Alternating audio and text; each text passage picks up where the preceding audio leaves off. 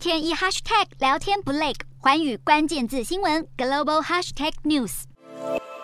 马克宏与普丁在俄罗斯挥军乌克兰之前的这番对话被通讯社泄露了出来。普丁在对话中批评乌克兰政府不遵守亲俄派分离分子版本的明斯克协议，又拒绝谈判，才会导致紧张局势升温。普丁还指控乌国总统泽伦斯基是透过政变夺权的非法领袖。这番言论激怒了电话另一头的马克宏。马克宏立刻反驳，主权国家的法律不应该由分离分子制定，还批评普丁的律师法律认知有问题。经过了激烈争论后，两人的对话。总算重回如何化解危机。马克宏提议让冲突各方举行会谈，敦促俄国撤回在边境集结已久的军队，并承诺会致电泽伦斯基，让大家冷静下来。马克宏也尝试说服普丁和美国总统拜登会面，透过外交管道解决问题。但是普丁最后并未给出正面的回应。接下来的发展，全世界都知道，那就是普丁下令俄军全面入侵乌克兰。而这部纪录片播出后，俄国外交部长拉夫罗夫随即做出回应，痛批法国政府违反外交保密原则。事实上，不止马克宏，美国政府也在战争前夕多次明确地警告俄罗斯撤回部署乌俄边境的军队，但最终都没能成功阻止普丁侵略的野心。